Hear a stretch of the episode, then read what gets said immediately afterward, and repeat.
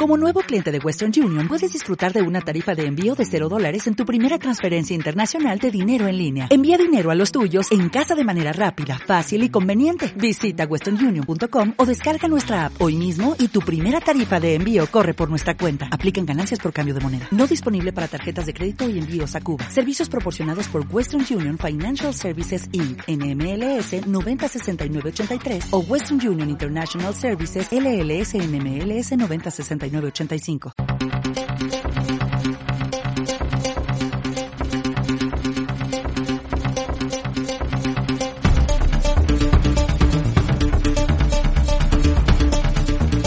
Demos Caña. Hola, ¿qué tal? Muy bienvenidos una semana más a Demos Caña. Un programa que hoy lo va a dirigir un servidor, lo va a dirigir Xavier Bermúdez y además hoy cuento con una gran fortuna y es que tengo dos colaboradores de primera calidad para comentar todas las cuestiones de actualidad más relevantes que han ocurrido hasta el momento de esta grabación, porque recordamos que este programa lo grabamos, por lo tanto, si ha ocurrido algo relevante en los días posteriores que no comentemos es porque, eh, bueno, evidentemente eh, no ha sucedido en el momento de esta grabación. Saludo ya a Paco Bono. Paco, ¿qué tal? Muy buenas tardes, ¿cómo estás? Muy buenas tardes, encantado de estar aquí una vez más, una semana más, ya saliendo de este terrible resfriado que he pasado. Resfriado típico, habitual, normal, que sucede de vez en cuando, que parece que ahora no nos podemos ni resfriar. Pues Paco, me imagino que esta semana habrás estado muy preocupado porque, claro, como han quitado las mascarillas y tú estabas resfriado, lo mismo has puesto todo lleno de coronavirus, ¿no? Bueno, yo, yo por, de manera habitual y por educación siempre que me resfrío mantengo precauciones para no contagiar a los demás, pero no con mascarillas, sencillamente te quedas en casa, te recuperas y, no tosas en la cara de la gente, por favor. Que había mucha gente que lo hacía antes. Los mismos que se ponen cuatro mascarillas eran los que te tosían en la cara, te estornudaban en la cara en el trabajo, o en la calle, en el supermercado. Y ahora se ponen cuatro o cinco mascarillas. Sí, la verdad es que sí, sobre todo desde que las han quitado, yo casi veo más mascarillas por la calle. Saludo también a Vicente Ferrer desde Cartagena de Indias. Vicente, ¿cómo estás? Muy buenas tardes. Hola amigos, ¿qué tal? Qué gusto estar otra vez aquí, desde aquí, desde Cartagena de Indias, para, para los amigos de España y de la hispanidad. Pues si os parece, hoy hablaremos también, por supuesto, de ese fin de las mascarillas el pasado día 20 en España, un final de las mascarillas que ha venido, como no podía ser menos, con muchísima política y con muchísima polémica también. Pero antes sí que quería hacer, aprovechando que teníamos a Vicente Ferrer eh, con nosotros, un pequeño análisis de lo que es la situación económica actual en España, una situación económica que se ha visto agravada por esa crisis energética. En fin, eh, Vicente, estamos viendo que los problemas se amontonan en una España que va de mal en peor y no es una cosa que lleve ocurriendo eh, en los últimos meses, sino que es un, una cuestión que viene ya de muy atrás. Hemos tomado o han tomado nuestros políticos decisiones políticas determinadas que nos han llevado a una situación económica ruinosa. Sí, efectivamente. Creéis, precisamente tenemos cada vez noticias que nos sorprenden. Nos sorprenden porque nos rompen la percepción de la realidad que cada día se da en Europa en general y en España en particular, ¿no? Y esa percepción se rompe pues por pues, en los últimos en las últimas semanas estamos teniendo el papelón en Marruecos eh, que nos desayunamos y en Canarias no desayunamos que resulta que sí que puede que hayan bolsas de gas y de petróleo como que si los conociéramos de toda la vida cómo es posible eh, en fin temas energéticos que surgen a raíz de la de las estrategias y de lo que está pasando en Europa, básicamente a partir del tema del este, ¿no?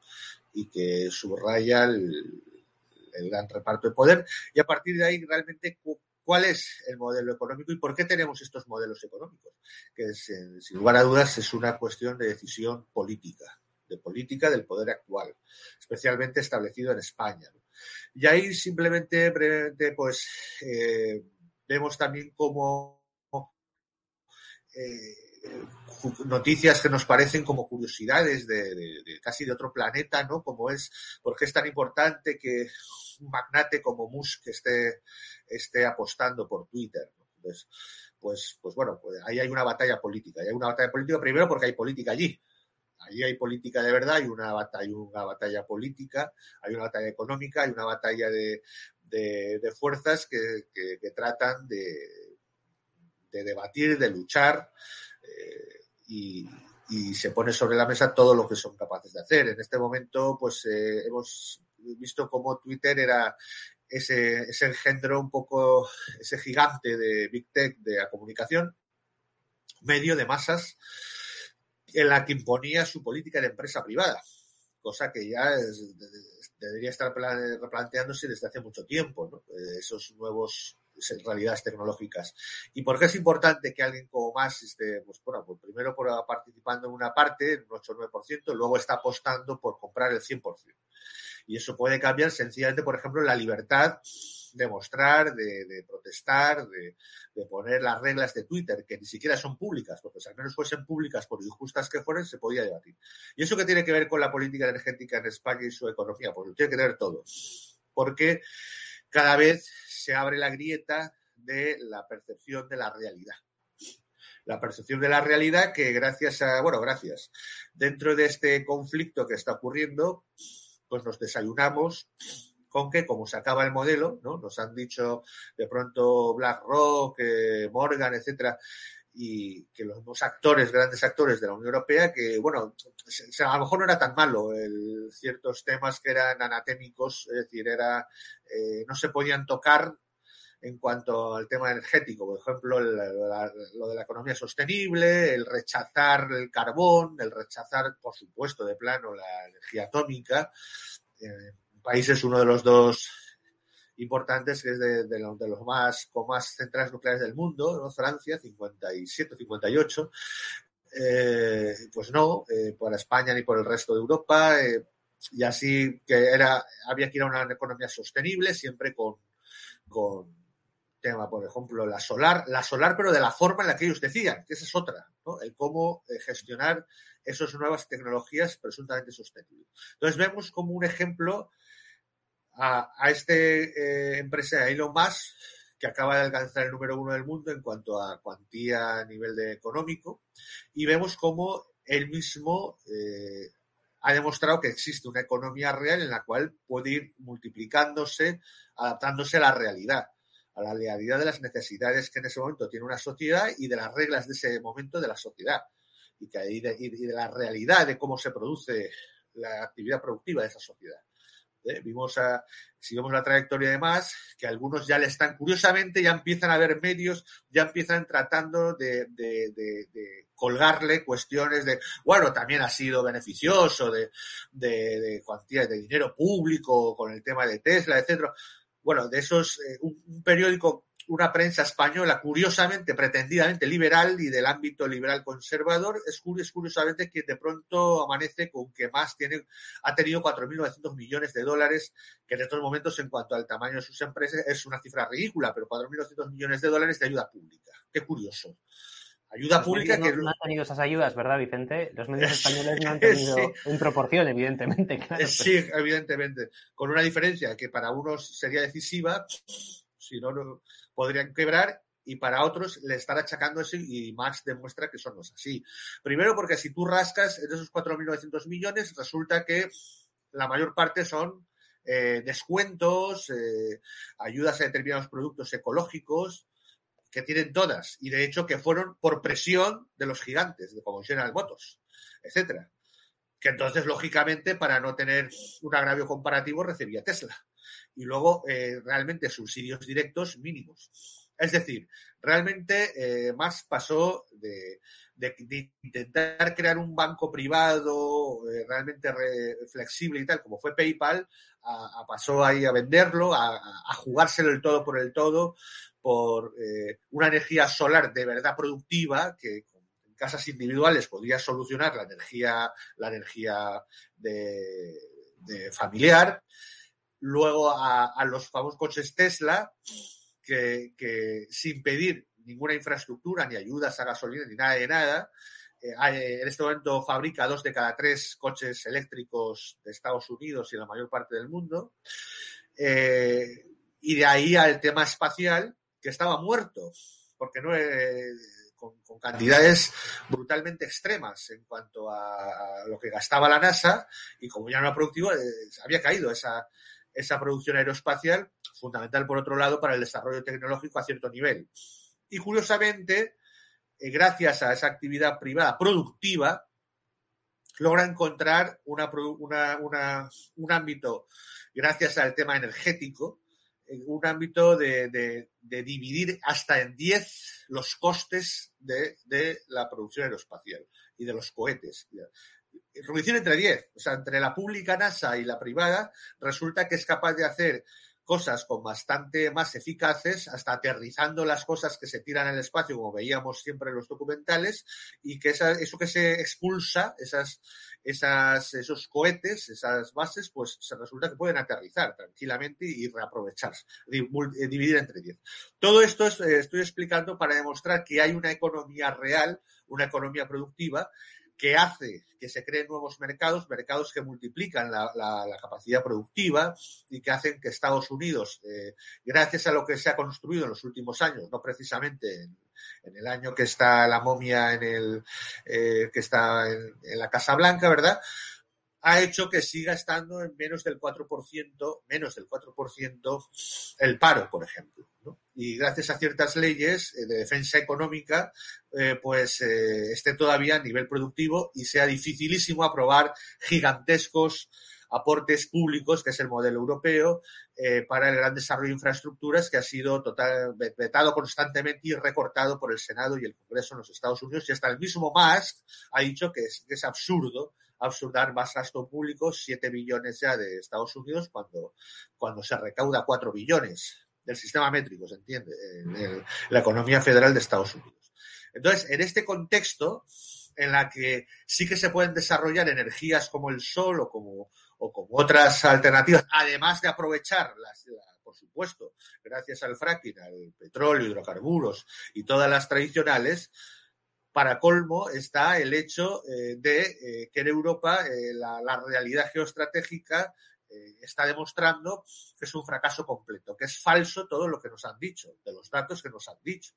Ni hay, ni los recursos se agotan, de pronto nos hemos amanecido que España tiene recursos para vivir solo del gas que podría tener, es increíble, del gas y del petróleo, que no tendríamos por qué haber cerrado los, las minas de carbón, y podemos hasta aprovecharlas como recurso, como reserva energética, igual que Estados Unidos eh, reserva su, con 700 millones de reserva estratégica de barriles Brent por lo que producen en Oklahoma, Alaska, etcétera, Alaska, eh, también Texas, etcétera, que, además encima aprovecha por su capacidad política los errores de otros continentes y empieza a, a repartir gas líquido por un tubo, mientras que en España, como ejemplo extremo de lo que pasa en la Unión Europea, pues vemos que ni siquiera reaccionan. ¿Por qué no reacciona España? Porque ni siquiera parece tener un poder soberano, o al menos actúa así. Porque Francia, Alemania sí que ha reaccionado, ha dicho que se pone en marcha ya a, tomar por, por allí eh, el tema ecológico y eso que acaba de entrar un gobierno verde, o sea, unos ministros verdes al gobierno alemán, y nada, termo, termoeléctricas a carbón por un tubo, mientras hacen, mientras se resuelve como tema emergente, centrales nucleares a tamaño, de tamaño medio. Entonces, que toda esta broma del, mercado de, CO2, que era una farsa completa, cuando ya hay tecnología de sobra, y bueno, no es que me lo hayan dicho, es que soy empresario con otros socios de cosas que existen de verdad ya, de reciclaje de ese tipo de, por ejemplo, el CO2, y, en España sigue, seguimos sin ninguna reacción. Y eso que ya sale información como que en el contexto en este momento de entrega a Marruecos por no se sabe qué, se puede especular, se puede hablar de, oye, nos empiezan a cobrar lo del 11M, podría ser, pero ¿por qué ahora? No tiene más que ver el contexto de, de fastidiar a ese conflicto que en realidad, eh, porque en realidad los que creen que no, es que nos quieren robar las Canarias, solo dicen, no, hombre, no, si en realidad somos secundarios hasta en eso. Es decir, aquí el tema es el, conflicto magrebí eh, de eh, Argelia y de la supremacía argelina y sus aliados con respecto a, a Túnez y a Marruecos, ¿no? Entonces, ese es el tema y, por supuesto, la energía por donde pasan los oleoductos, que evidentemente lo controla totalmente Argelia y de ahí ha pasado a plantearse cosas como el fiable, desgraciadamente, Marruecos, eh, con sus posibles oleoductos propios desde Nigeria, y, por supuesto, lo que Estados Unidos puede apadrinar, como hemos contado muchas veces, en Acaba, etcétera, ¿no? Del Midest, no digamos el, el anatólico. Entonces, eh, en, todo ese contexto tenemos un país como es España absolutamente incapaz de reaccionar ni lo más mínimo, ni siquiera por sus actores políticos, incluso supuestamente los que defienden de pronto la, nacional, la nacionalidad, en la que no plantean qué hacer ¿por qué no cambiar inmediatamente? Pero ya inmediatamente. ¿Cómo es que nadie, alguien ha oído hablar algo de cesar inmediatamente el laboratorio nuclear? Pero de inmediato, urgente. Eliminación de la moratoria nuclear. Reactivación. O no digamos lo del carbón. No digamos lo de incluso batallar frontalmente el tema del oleoducto. Y por supuesto, de las reservas propias en las zonas de, eh, económicas a las que tenemos derecho. No, en absoluto. Entonces, ahí está el tema, la clave en la que estamos atrapados por el sistema político y es lo que queremos subrayar. ¿no? Y yo creo que esta primera, esta introducción va en ese camino. Si no somos actores ni siquiera de nuestra propia soberanía, ¿no? porque no, bueno, es que no podemos con el tema del concierto geoestratégico, bueno, pues, pero ni siquiera somos capaces de gestionar, ni de cambiar, ni de atrevernos, porque estamos atrapados en una nube, en una en una jaula dogmática absolutamente alejada, totalmente científica y alejada de la realidad. Y eso la posibilidad dado el sistema político, no hay otra. El sistema político, no solamente por el, el eje hegemónico cultural político, el mainstream, ¿no? Es el, el, state of mind que llaman algunos, que es el PSOE, el Partido Socialista Obrero Español, y como hemos dicho es el, el eje, sino que además todos los demás actores políticos no se atreven ni a frontalmente plantearlo. Y desde luego la solución que en este momento tenemos, nosotros planteamos es lo del diputado distrito para empezar a romper ese sistema monolítico imposible de franquear, en este momento parece, y, esa es la situación real de por qué económicamente se disparan los precios, no tenemos el más mínimo control de reacción porque no, tenemos capacidad ni de, ni de aclamar o, o hacer transmitir que, eh, de una, que se va a cambiar de cosas, porque solo ese hecho, como ha demostrado Max, que solo comprando una parte ya cambió totalmente la valoración de Twitter, por ejemplo, nosotros ni siquiera no somos capaces de jugar a eso. No somos capaces de decir, señores, va a haber energía nuclear, señores, va a haber energía de emergencia eh, estratégica, va a haber, vamos a luchar por las zonas de exclusión económica y por tanto de sus recursos, va a haber, no. Entonces, claro, si ni siquiera hay una postura una postura, que en este caso sería una postura soberana de ejercicio, porque no hay un. Es sencillamente porque tenemos un gravísimo problema que nos está autodestruyendo y, desde luego, es el sistema político. Un poco esa sería una primera reflexión a raíz de incluso los últimos noticias. Sí, un sistema político, nosotros en lo hemos defendido muchísimas veces que es eh, el, culpable de la mayoría de los males que padecemos, ¿no? Un, sistema que viene de muy atrás, Paco, y que nosotros queremos cambiar, como bien ha dicho Vicente, con ese diputado de distrito, que es ese diputado que representaría a una circunscripción de aproximadamente 100.000, 120.000 habitantes y que iría al Congreso a defender los intereses de sus ciudadanos. Es decir, habría un contacto directo entre el diputado y los ciudadanos y no entre el diputado y el jefe de partido, que es lo que ocurre en la actualidad. ¿no? Un sistema actual que, como bien ha dicho Vicente, lo que hace es eliminar completamente eh, la representación y que al final el político, pues bueno, acabe obedeciendo a intereses que muchas veces vienen incluso del extranjero y que no tienen nada que ver con los intereses de los ciudadanos españoles. Es que evidentemente hablábamos antes del, de, hablaba muy bien, ha hecho en su introducción Vicente, acerca de esta falta de soberanía, ¿no? Porque el régimen español, el régimen de 1978, pues bueno, al principio sabemos, quienes sabemos de, qué va esto, lo tenemos claro, ¿no? Pero al principio, pues se, se, puede percibir que hay un partido que gobierna, o con mayoría absoluta, o con acuerdos, o con pactos, y hay una oposición. Pero es que hemos llegado a tal degeneración de esta partidocracia que en estos momentos ya no es solamente claro, dice Vicente, es que no hay soberanía. O sea, no es que no tenemos ni soberanía, es que no hay.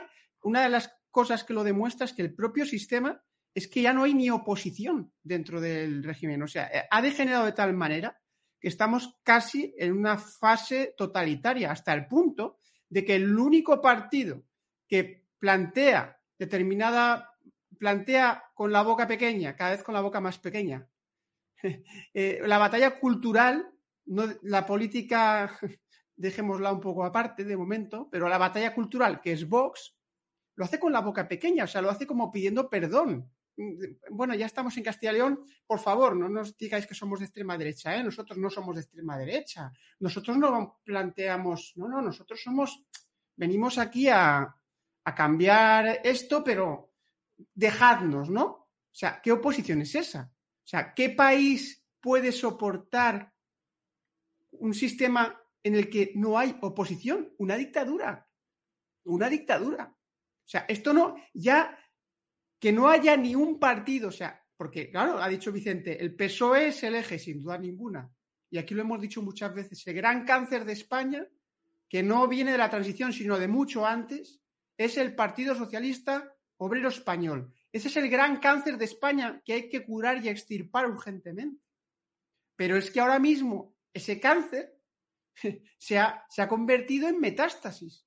Y es que no hay un partido, el Partido Popular no es oposición al PSOE en este momento. Está casi también pidiendo perdón, hasta el propio Feijo, mendigando nuevos acuerdos y nuevos consensos, como dicen ellos, con Sánchez. Y luego, por otro lado, aparentando como que quiere hacer otro tipo de, como dicen ellos, de políticas diferentes al PSOE.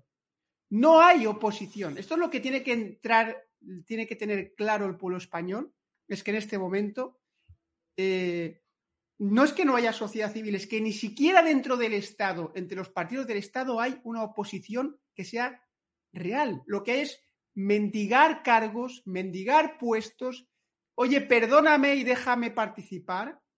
Mm, veremos a ver lo que cambio, ya veremos. Y así estamos. Y mientras tanto, los españoles cada vez más pobres, España cada vez más endeudada, nuestra soberanía en tela de juicio hasta el punto, como ha dicho Vicente, que ha dicho, no, no, es que lo de Marruecos, eh, Canarias y España con Marruecos, es que no pintamos un, carajo, es que la batalla es otra, es que el conflicto es otro, es Argelia con Marruecos, es un negocio de, de gas, es la hegemonía en África, en el norte de África, es que no pintamos un carajo en ningún punto, es que nos dicen, no vamos a montar nosotros somos los más ecológicos. Pues venga que Francia nos va a plantar, venga, de centrales nucleares en la frontera. Se ve que, oye, la frontera española, los Pirineos hacen un efecto que si hay un problema con una central nuclear francesa, a nosotros no nos afectará, aunque lo tengamos en la frontera. Y no os preocupéis que si no hay gas, lo compraremos licuado a Estados Unidos. Venga, señores, que aquí somos gilipollas, y lo digo así, porque somos auténticos gilipollas. Pero no es que seamos gilipollas, es que no tenemos ni soberanía, ni hay oposición, ni hay política en España. Y si quieres.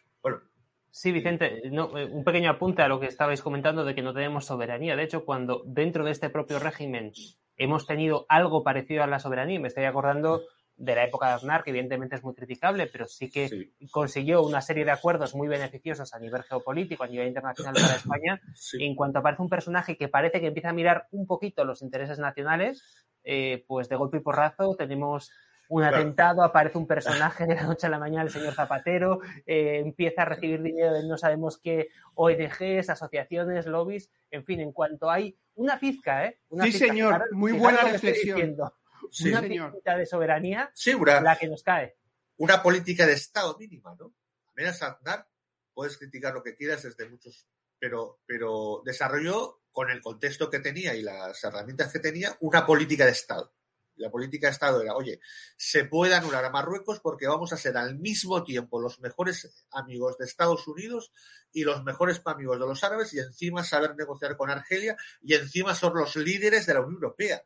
Es que eso es increíble y va a ser un estado de partidos como en España. Oye, pues lo logra. Claro, lo logra, pero duró cuatro telediarios. Lo logra, pero, pero ahí va, que a lo mejor ese modelo de Estado, ¿por qué no se mantiene? porque a lo mejor eh, ni él mismo eh, era consciente de que realmente no España no tiene un poder soberano como para imponer esa política de Estado. Porque de pronto se le. ¿Por qué? no tiene capacidad de decisión. ¿Y por qué no tiene capacidad de decisión? Y aquí, por ejemplo, eh, abundo en lo que ha en lo que dice Paco, ¿no?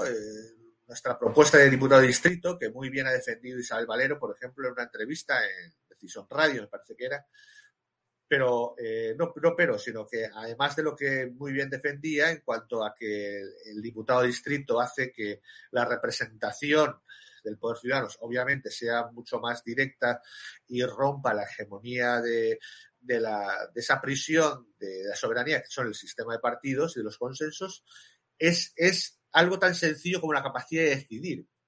Es que no tenemos adultez, o sea, se nos roba la adultez de decidir. La decisión y eso lo vivimos en nuestra vida diaria, cotidiana, eh, para si realmente decidimos sobre nuestra vida, acaba siendo siempre una decisión binaria normal. Es decir, siempre, aunque tengas ocho opciones, tú vas eliminando, incluso la que te queda por decir, acabas por tomar la decisión si tomarla o no, siempre es binaria. Entonces, si, realmente tienes tú la capacidad de decidir y, y al final tienes que decir sí o no si llevar a ejecución algo, una determinada opción, siempre acabas. Es decir, ¿dónde está la capacidad de decidir de, la sociedad civil española? No la, hemos, no la tenemos, no nos han dejado. Oye, ¿realmente alguien se imagina en un referéndum o en una propuesta política directa emanada del legislativo, de tal, que hubiera opinado los españoles sobre la moratoria nuclear? porque sí, yo recuerdo aquello, va, eh, nuclears, ¿no? y todas estas cosas. Y toda la gente parecía muy, se resignó fácilmente a lo nuclear, ¿no? Que, uh, que eso es muy peligroso y tal. Pero, pero si hubiese habido algún referéndum, ¿alguien se atrevía? ¿Por, ¿Por qué no hubo ningún referéndum al respecto? ¿Por qué no hubo ninguna plantel sobre la mesa eh, en un programa político sobre tal? Eh, lo que supone eso, la realidad científica sobre eso, el debate sobre eso igual como, con la energía atómica, con mil cosas. Se tiene que ir a una decisión, claro, que tomemos la capacidad de decidir realmente. Luego, perdona, Vicente, que te interrumpa, pero es curioso que no solamente con la nuclear, sino también con la eh, con el propio carbón. Hemos visto cómo había ONGs tipo Greenpeace que venían, yo recuerdo muy cerquita de San Sebastián, en Pasajes, que es eh, el pueblo que está inmediatamente después, había una central térmica eh, de carbón que la han desmantelado hará cuatro o cinco años y yo recuerdo que los de Greenpeace estaban ahí una y otra vez que había que cerrarla porque emitía CO2 de la misma manera que estaba eh, otra asociación también en contra de las nucleares cuando se estaba haciendo Lemonit. Aparecen siempre en aquellos puntos donde se están construyendo elementos que nos pueden dar cierta autonomía energética, ¿no? Claro, y que curiosamente siempre siempre hay un componente internacional, alguno interior, por supuesto, en el caso ya hablamos alguna vez, ¿no? Del, asesinato de Ryan, etcétera, con Lemoniz y etcétera, y cómo se utilizó mediáticamente eso. Eh, porque por un asesinato, que decir que eso podría, eso se puede aumentar o disminuir o, gestionar de otra forma, pero ese interés cómo se utiliza los medios de comunicación, ¿no? Dentro del consenso que hay una partidocracia. Entonces, ¿dónde está la capacidad de decisión? No ha habido capacidad de decisión realmente en la sociedad civil se le ha acostumbrado a no decidir, no decide. Llegan unas supuestas elecciones en las que los partidos eh, lanzan listas y en las que tú eh, te apuntas al Barça, al Real Madrid, al Atleti o te, te apuntes a un equipo. Luego el equipo ya hará lo que le salga de las narices, ¿no? Dentro de un supuesto consenso. Entonces, y, no se ve cuál es la realidad. Nunca se debate cuál es la realidad. Se debate eh, quién bajo clichés, se imponen tópicos, se imponen clichés más de derecha y izquierda sin saber que, oye, pero eso que supone, qué, qué significa esas palabras. Y aquí lo estamos viendo. Si, si vemos que ahora está eh, toda esta cuestión en torno a, en este caso, eh, las noticias que se reciben y se están recibiendo de, todo el conflicto del este y sobre todo del debate en Bruselas sobre las armas, las alianzas, el tema energético subsidiario del tema eh, subyacente, mejor dicho. Oye, ¿por qué no hay ningún debate en televisión ni en, la sociedad civil? ¿No hay un debate sobre eso? Nadie, simplemente decimos si es más malo Putin o es más malo Zelensky.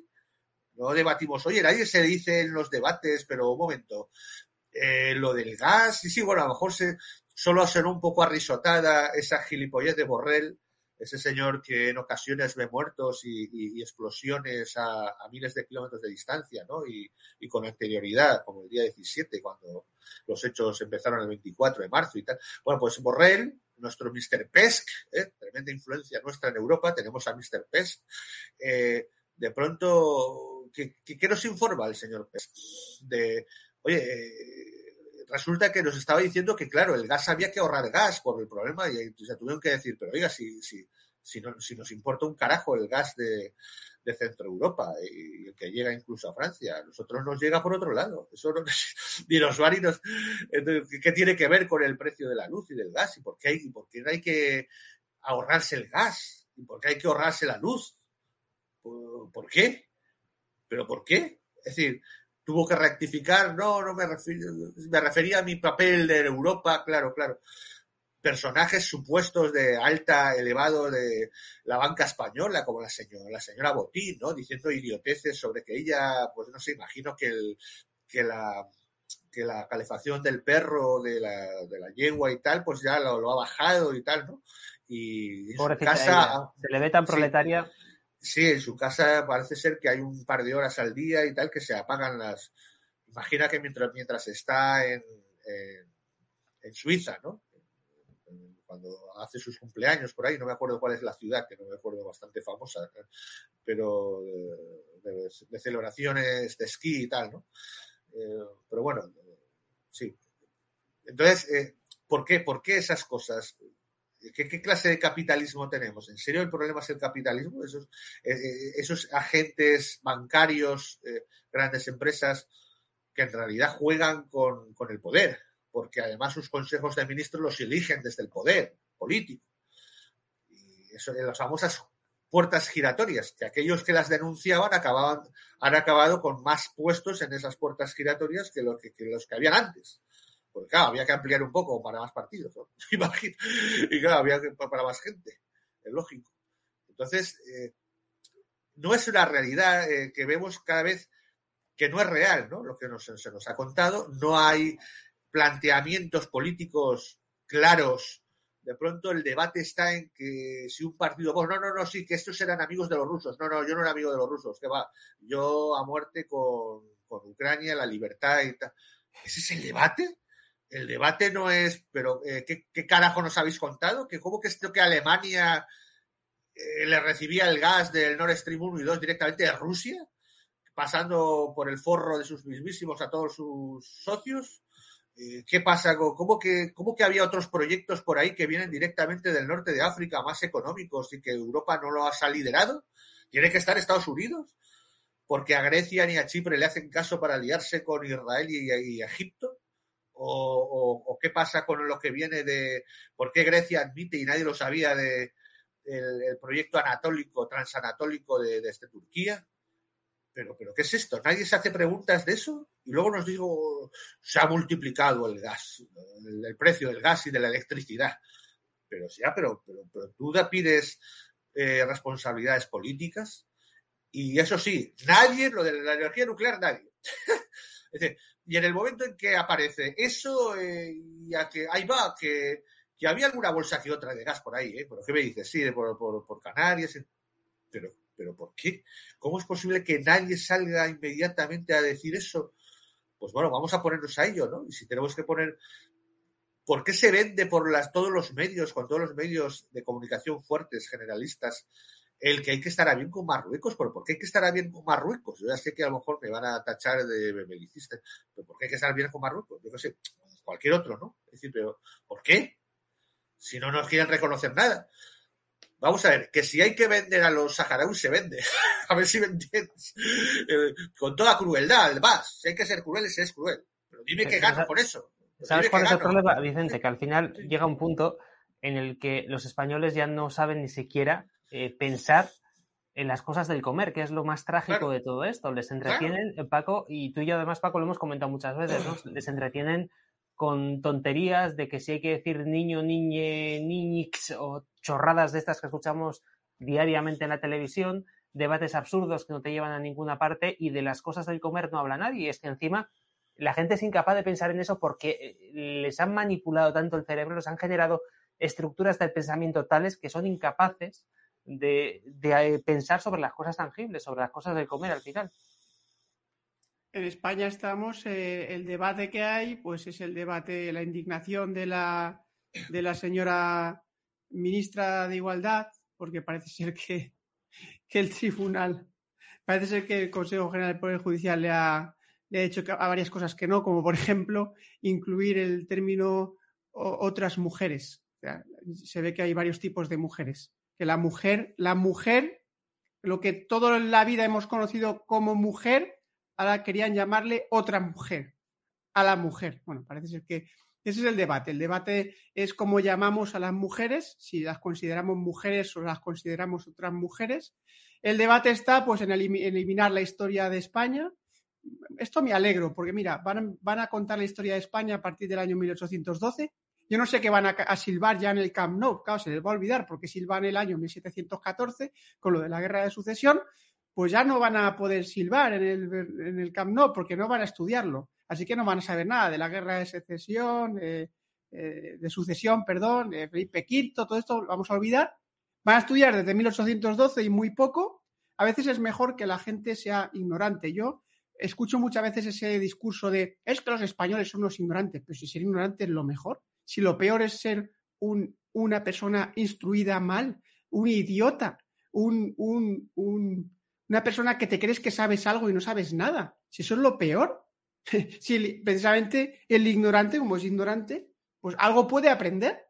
El que ignora algo puede aprender. Ahora, el que se cree que sabe y lo único que hace es repetir como papagayos España es una democracia, la democracia que nos hemos dado, la...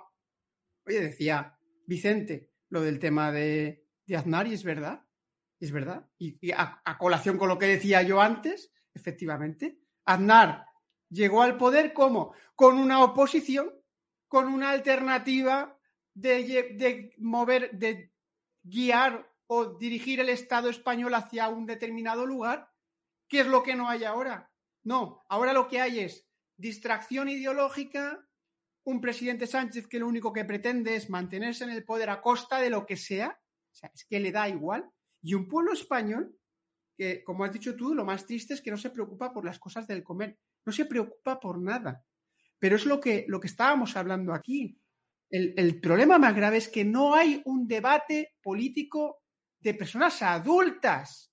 Pero vamos a ver, ¿Por qué el gas está tan caro? Como ha dicho Vicente, ¿por qué no se debate de dónde viene el gas? Pero es que no hay periodistas en España, no hay personas formadas con formación al margen de, los análisis estupendos que escuchamos en Demos de Vicente, de José Papí de tantos otros colaboradores, que se atrevan a plantear un debate de verdad sobre por qué en España tenemos la crisis, la crisis energética que tenemos y que no es porque Zelensky está luchando por la libertad en Ucrania, que no es por Ucrania, señores.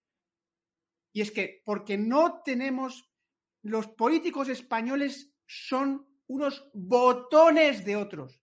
En España no hay políticos, son botones de otros que están al cargo, a la ocupación de puestos en las puertas giratorias, como hemos dicho, a enriquecerse como el señor Zapatero que se ha montado un nuevo chalet, un nuevo palacete, ¿eh? En Lanzarote, el señor Zapatero. Bueno, hombre... aquí permítame apuntar, eh, permítame apuntar, Paco, que lo siento, que, pero que hay que subrayar lo que ya en medios de cierto nivel como Distrito TV están sacando, es decir, que son las acusaciones y, y trámite, de, o sea, ya, ya puesta en marcha en, en, denuncias en la Audiencia Nacional, pues contra ministros del actual gobierno. ¿eh?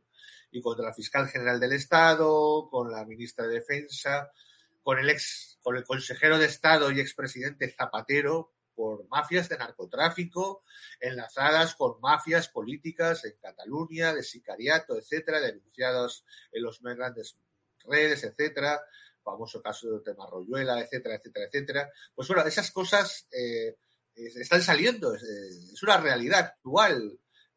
¿Cómo es posible que no hay desde la oposición fuerte? Estamos hablando del actual gobierno, ¿eh? no cosas que hayan sucedido. El actual gobierno acusado frontalmente, no por una familia X, sino por asociaciones de jueces, de fiscales, de abogados, varias, denunciados con denuncias en trámites, con sentencias en las que, si bien hablan de prescripciones, hablan también de que está aprobado de que X ministra como Matilde, Matilde no, como la ministra actual de Defensa eh, Margarita Robles, pues eh, ha tenido, no explica cuentas corrientes y orígenes eh, espúreos de dinero que no es blanco, en sentencia de, tribunales supremos y de audiencias nacionales.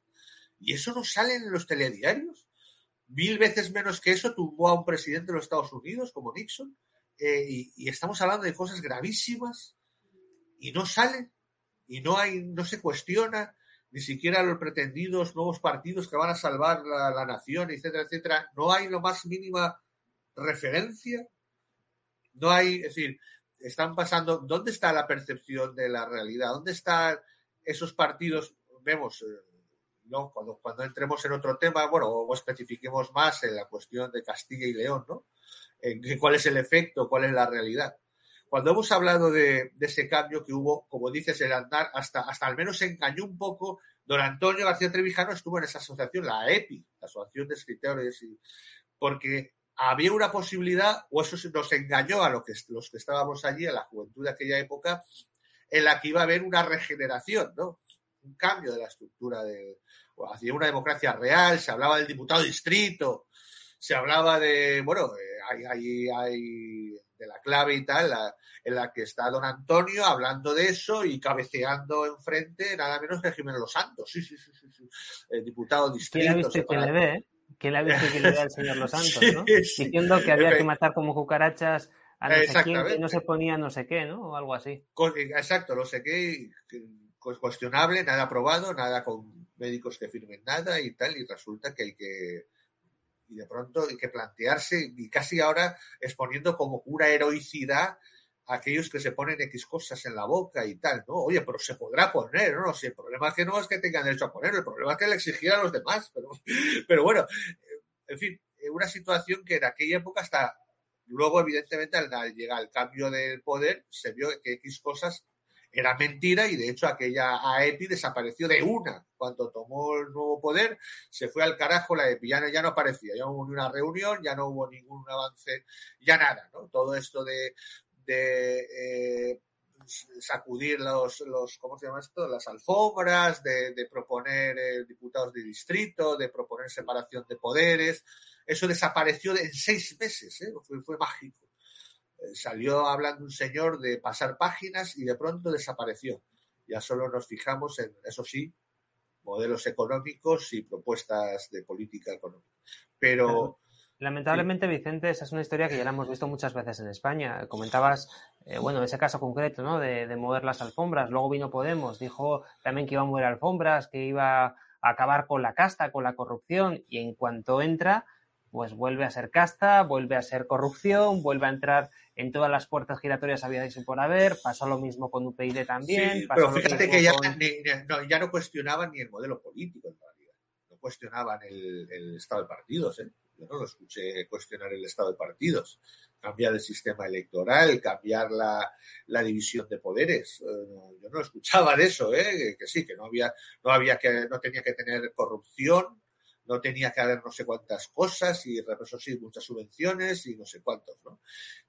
Uy, pero curiosamente eso ya no, eso ya, ya no hay ni una, la menor posibilidad. ¿Qué ha pasado allí? Pues bueno, eh, eh, es lo que, igual que el cuestionamiento de, las mismas autonomías, ¿no?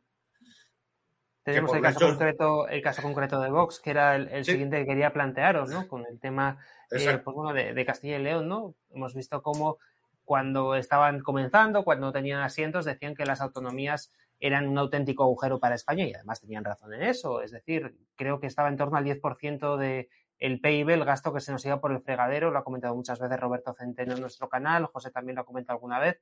Parece bueno, que en torno al 10% del PIB se va por el fregadero, es gasto inútil, que tiramos a la basura para alimentar estas autonomías entre duplicidades, instituciones que no valen para nada, chiringuitos varios, en fin, un dineral, ¿no? Y Vox lo criticaba eso al inicio y tenía razón. Pero de aquí que lo primero que hace es presentarse a unas autonómicas en Andalucía, eh, luego ahora tenemos el, el gobierno de, Castilla y León, ¿no? Vemos cómo entra en ese gobierno y ahora ya pues las autonomías parece Paco que no son tan malas.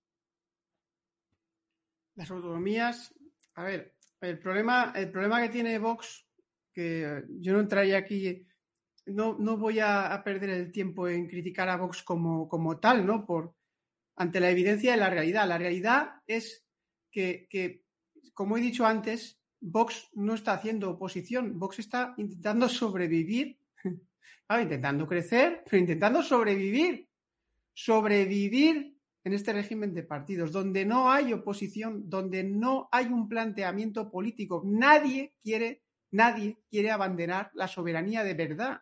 Pues no puedes abanderar la soberanía diciendo, vamos a vivir como vivían nuestros abuelos, nuestros padres. No, tienes que hablar de cuestiones políticas concretas.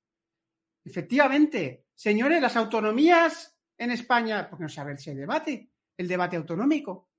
Las autonomías se han demostrado ser un fiasco económico, pero, no, pero en esta pandemia las autonomías se han demostrado ser un fiasco democrático.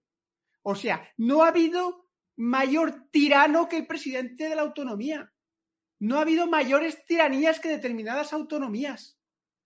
Entonces, claro, este es el problema es, señores, que no cabe posibilidad. ¿Cómo va a reformar Vox el estado de partidos? ¿Cómo va a suponer Vox algo, una amenaza al estado de partidos si lo único que está haciendo es tratar de sobrevivir dentro de... Paco, te, cojo, te cojo el hilo porque es que realmente Vox, si quiere ser oposición, si quiere ser una alternativa, lo que tiene que hacer precisamente es salirse del sistema. Tiene que volver a la sociedad civil y abanderar un movimiento de la sociedad civil. Pero para ello, a la sociedad civil española hay que decirle lo siguiente. Le tenemos que decir, señores, vamos a ver, vayamos a la realidad, a la realidad de lo que está pasando en nuestro país. Primero pensemos en realidad. Pensemos como personas que estamos en el mundo en el que tú te coges una piedra, te tiras un canto al pie y te duele. Coge una piedra y golpéate en el pie, a ver si te duele. Así por lo menos empiezas a sentir la realidad que un cantazo en el pie duele.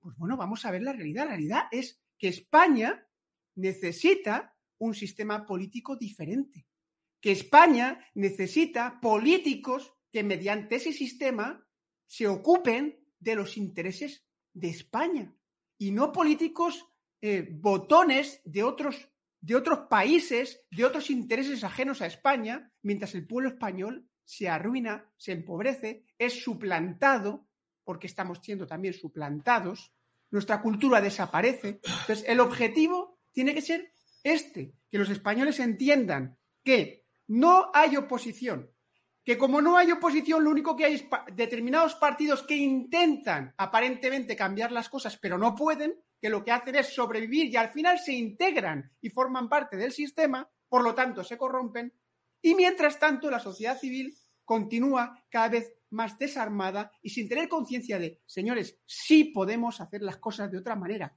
Sí puede haber otro sistema político en España. Sí puede España tener otro camino. Sí puede haber en España una energía barata. Sí puede haber en España petróleo barato. Sí puede haber en España viviendas accesibles. Sí puede haber en España trabajo para todos. Sí puede haber en España unas fronteras protegidas sí puede dirigir su destino a España. Podemos estar en el primer, en el punto alto de, las, de los países primeros del mundo y no en el culo del mundo. Podemos estar en otro sitio, pero para ello tenemos que tomar, la sociedad civil tiene que tomar las riendas. Y aquí, en Demos, por eso planteamos el diputado de distrito como un ariete, porque el diputado de distrito es esa piedra que te tiras al pie, es esa piedra con la que vuelves a la realidad, a esa realidad necesaria. Pero Paco, es que además eso subrayar siempre desde una óptica, precisamente como te has dicho, realista, realista, re, objetiva, pragmática, eh, o sea, ¿cuál es la realidad? Es que es terrible, pero, pero estamos en esa situación. Es decir, porque, porque, ¿qué es lo que se está? Fíjate que hasta las opciones, esas cosas que acabas de decir, las están eh, defendiendo algunas cosas, digo, como resultados, a la energía no sé qué, desde punto de vista absolutamente dogmáticos.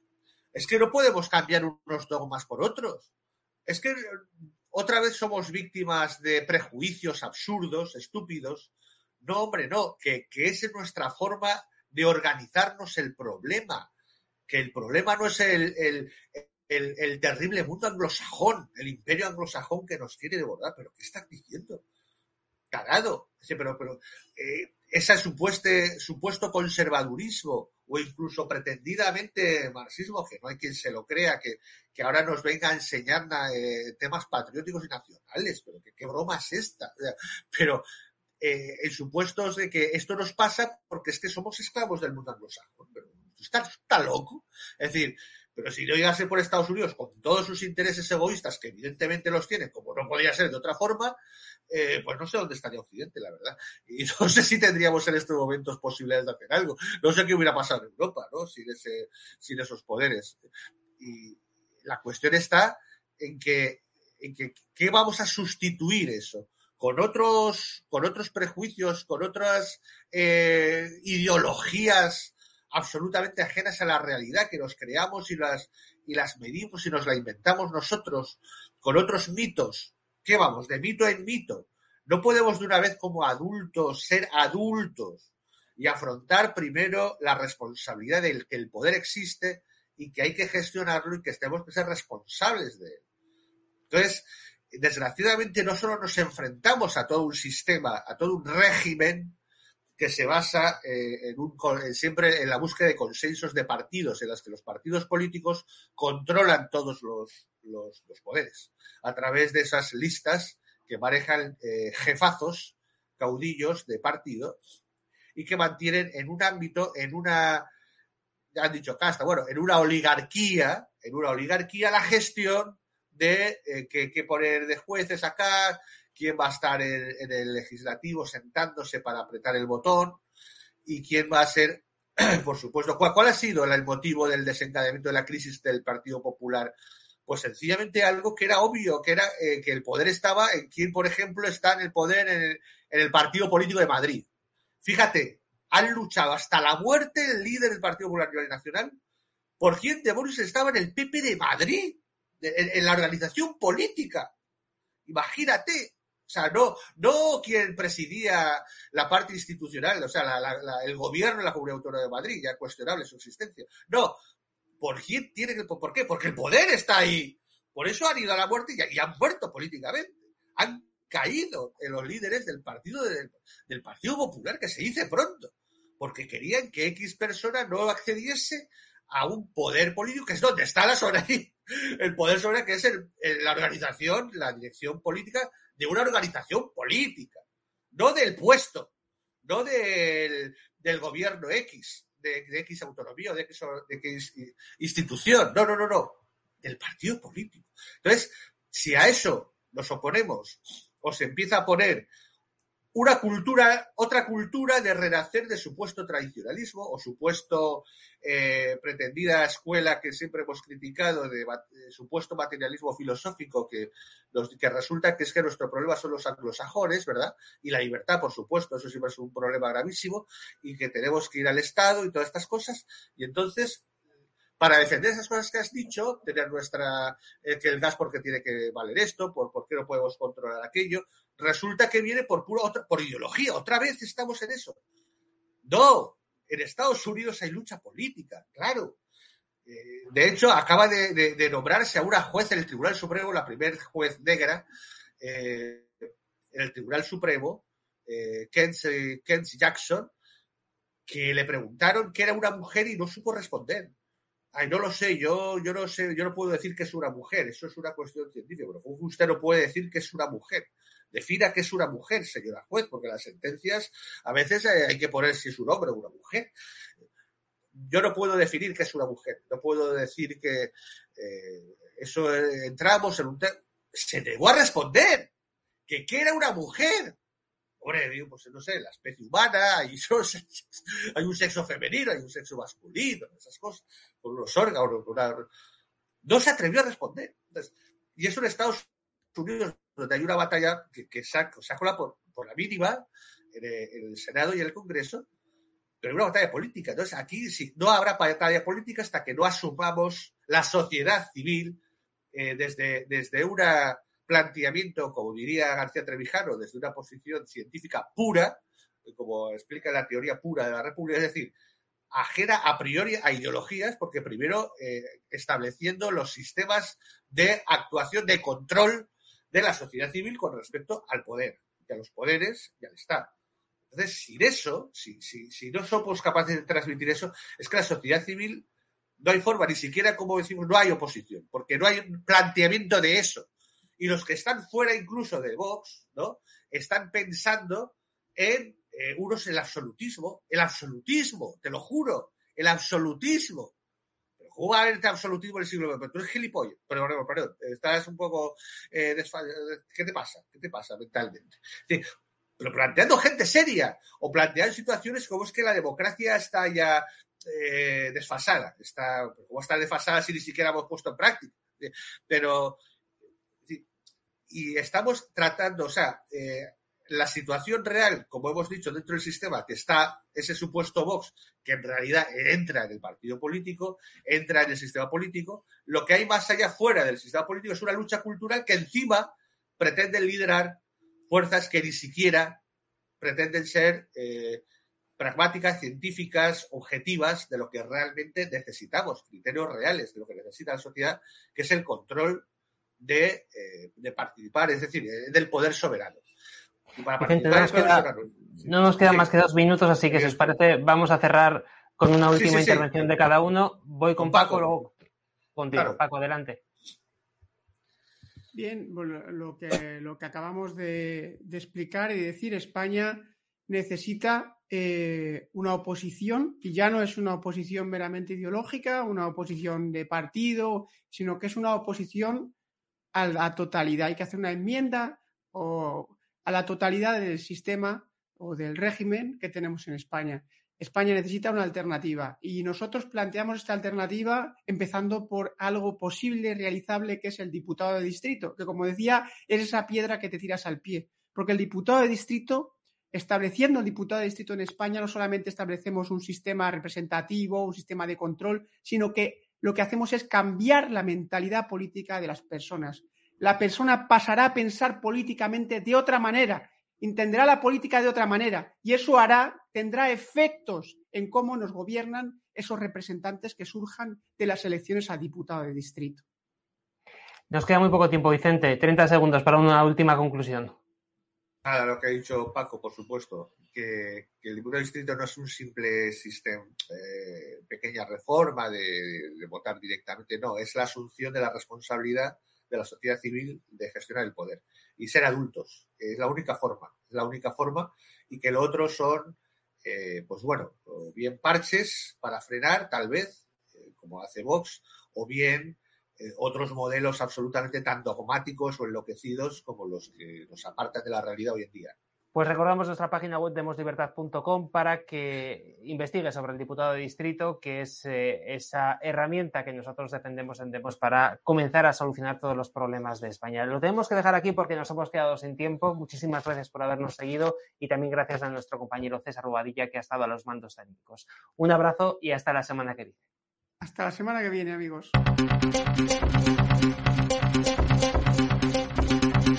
Aquí finaliza Demos Caña Síguenos en nuestras redes sociales, en YouTube Demos Televisión, en Facebook Demos Libertad y en Twitter arroba demos-libertad. Asociate a Demos. Más información en www.demoslibertad.com.